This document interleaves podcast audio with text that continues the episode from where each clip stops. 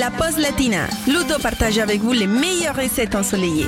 Je vous emmène en Inde aujourd'hui avec une recette de biryani aux crevettes. Le biryani est une spécialité à base de riz qu'on trouve partout de Calcutta à New Delhi et qu'on peut accompagner avec de la viande ou du poisson.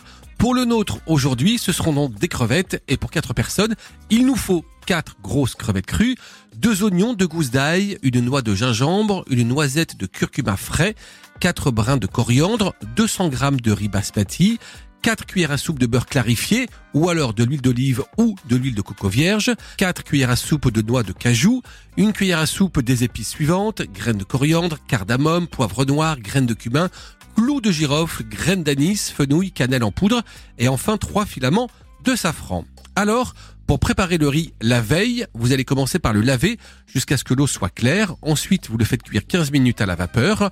Vous le versez dans un saladier. Vous laissez sécher une nuit au réfrigérateur. Puis, le jour même, vous allez peler et ciseler les oignons, peler et hacher le gingembre, le curcuma et l'ail, faire chauffer 3 cuillères à soupe de la matière grasse que vous aurez choisie dans une sauteuse et y faire blondir les oignons 5 minutes. Ensuite, vous ajoutez l'ail, le gingembre et le curcuma. Vous poursuivez la cuisson 5 minutes. Maintenant, vous faites griller les noix de cajou 2 minutes à la poêle à sec.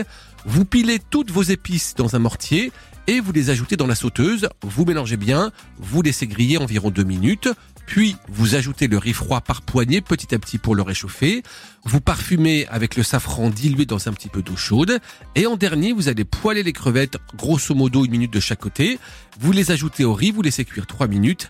Vous décorez tout ça avec les doigts de cajou et de la coriandre ciselée. Et enfin, vous dégustez, vous faites une sieste et on se retrouve après pour une séance de yoga sur la plage de Goa.